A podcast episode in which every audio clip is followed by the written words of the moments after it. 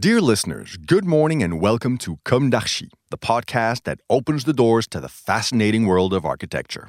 For newcomers, let me introduce myself. I'm the spokesperson of Anne Charlotte Despont, PhD in History of Architecture, published author, head of a communication and development agency based in Paris, France, dedicated to architecture. Let's meet every week to discuss culture and architecture with specialists and learn how to look at projects through a context and diversity lens. Thank you for being with me today, and now it's time for talent. Bienvenue dans Com d'Archi.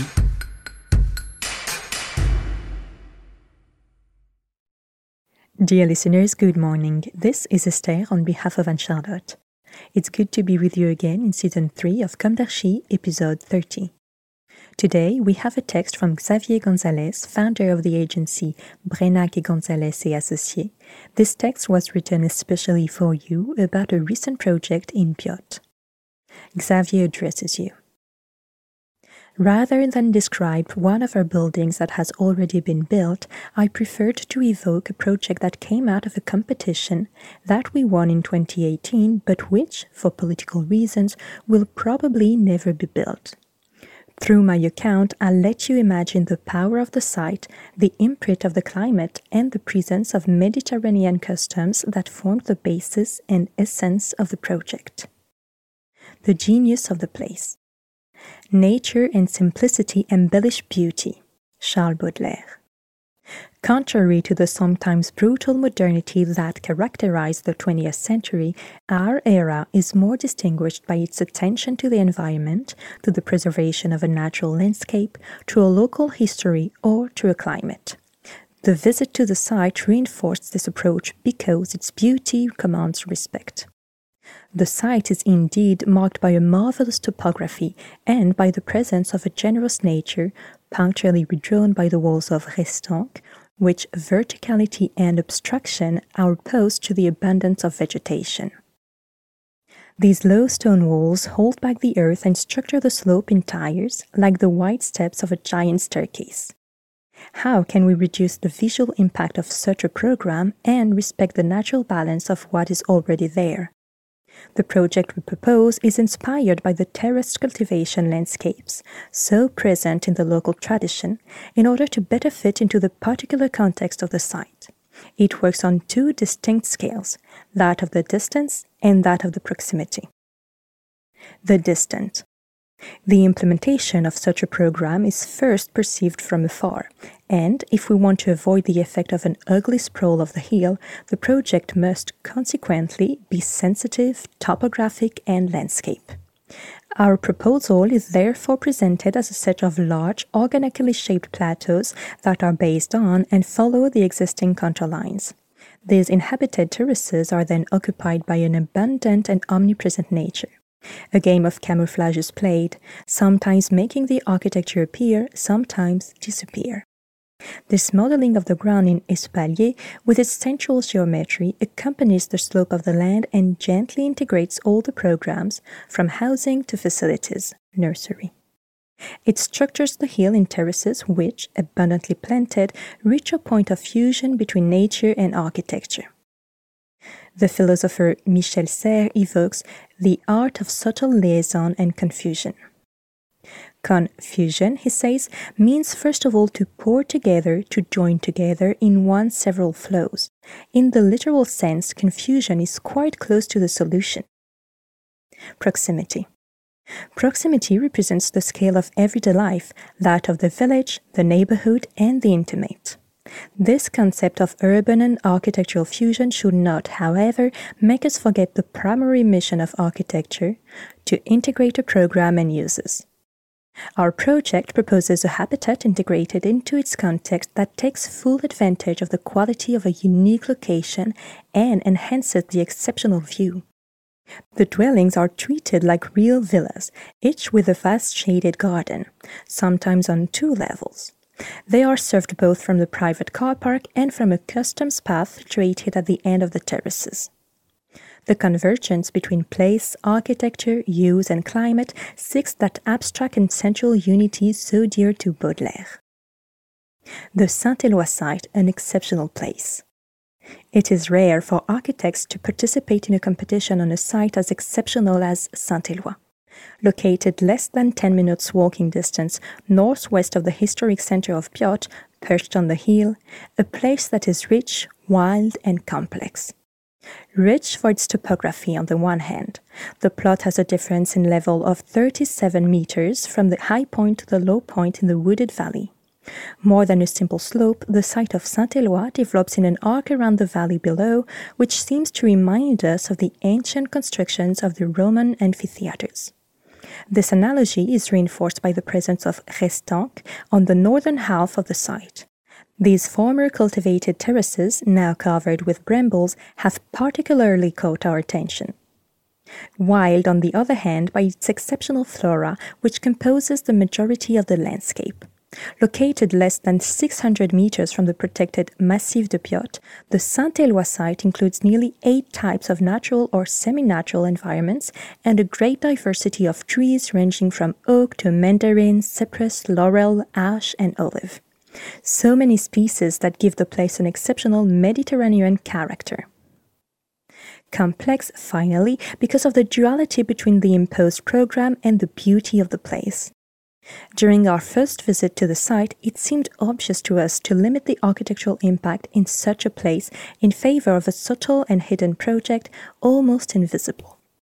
A project that allows the program to be integrated while restoring the existing landscape, a project that remains friendly with this exceptional site, an architecture that integrates and blends into the landscape as if to disappear. A landscape project. For an exceptional site, an ambitious, unique project is required, invisible in the landscape, which becomes the very essence of the project. We therefore refuse to impose a project on the site that will consist of placing buildings in a haphazard manner where the topography would allow. We opt for a project where architecture and landscape become one. In this way, we propose a paradigm shift in the way we design housing today the following problem arises. How to build housing with a strong idea of seeing without being seen, to enjoy the landscape without hindering it, on the contrary, to prolong it, to merge it, to conceal as a courtesy to the landscape but also to the neighboring dwellings? After many experiments and attempts, it seemed obvious to us that we should inhabit the restanque. This concept is based on a strong bias, resilience giving a new lease of life to the site by reusing this archaic process of low stone walls existing on the site, which makes it possible to build on the slope in a simple manner. The project is developed in the form of successive levels that strictly follow the existing contour lines. They integrate in a subtle and hidden way the housing, the crèche, and the car parks. These new restanques thus created bend, move away, and tighten in a play of curves and counter curves. They reveal vast planted gardens which constitute a new wooded landscape. An invisible project, therefore, which is only perceived when one wishes to enter it.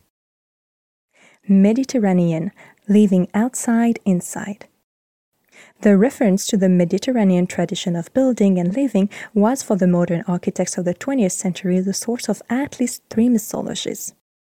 That of the rules of eternal beauty inherited from the classical world, that of a vernacular architecture derived from the resources of nature and in exact proportion to human needs, and finally, that of a specific way of living in harmony with the rhythms of the cosmos and sensitive to the echoes of ancient customs and rites. The praise of tradition, but also of architecture, turned towards the outside, for which the limit between inside and outside is no longer perceptible. In this unconventional project, the floors do not resemble those of a conventional building. There is no rational repetition of identical levels. On the contrary, each floor is different and adapts to the contour lines by transforming the roof of the lower flats into a garden for the upper flats. The simple principle of terraced landings provides each dwelling with very generous outdoor spaces, closer to the villa than to the classic balcony for a project of this scale. All the dwellings have generous and diversified outdoor spaces. Each dwelling benefits from a semi covered terrace that protects from the sun, a garden, and a central patio. While the planted terraces provide shade and coolness, the patio expresses a spatial centrality and also responds to a climatic performance by creating the conditions for natural air circulation. These patios also contribute to the blurring of the boundary between the outside and the inside within the living areas. In a Mediterranean climate, these outdoor spaces become real living rooms between light and shade. The facades are recessed, concealed, and totally glazed. This transparency projects us into the near and distant landscape as if we ourselves were a fragment of it, blurring the perception of the limits between inside and outside. Despite their generous openings, the bay windows are nevertheless protected from the summer sun by large vegetated overhangs, which contribute to the disappearance of the building. The villa, individualized access. Biot is a mountainous area where the use of the car is predominant. In developing the principle of single story villas, and in order to preserve the site from overhead parking, the project proposes that each level of housing benefits from its own parking space. By embedding them in the slope, this device allows each inhabitant to park in front of their dwelling in an individualized manner. While this arrangement facilitates everyday practices such as unloading groceries, it also solved the issue of accessibility for people with reduced mobility in a site with a high relief, since each person can access their home on the same level. One home, different paths. Living in a villa or a detached house also means having the choice of accessing one's home through several entrances.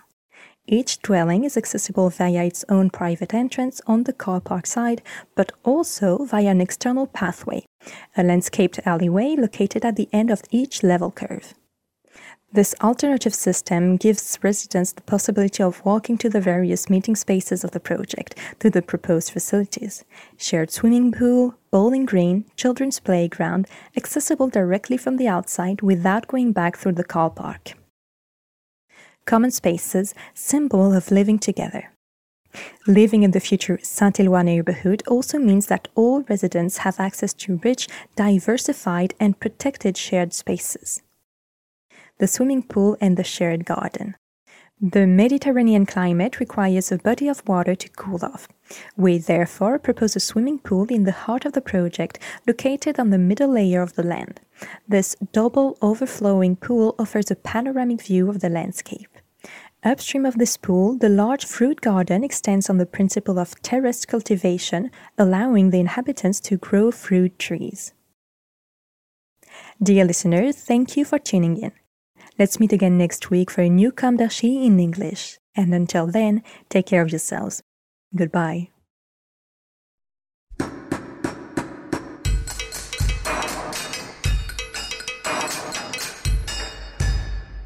Thank you for listening. Don't forget to tune in to our previous content on Instagram at Com d'Archi Podcast. If you like it, make sure to promote the podcast by giving it five stars on Apple Podcast and adding a comment, or on any of your favorite podcast platforms.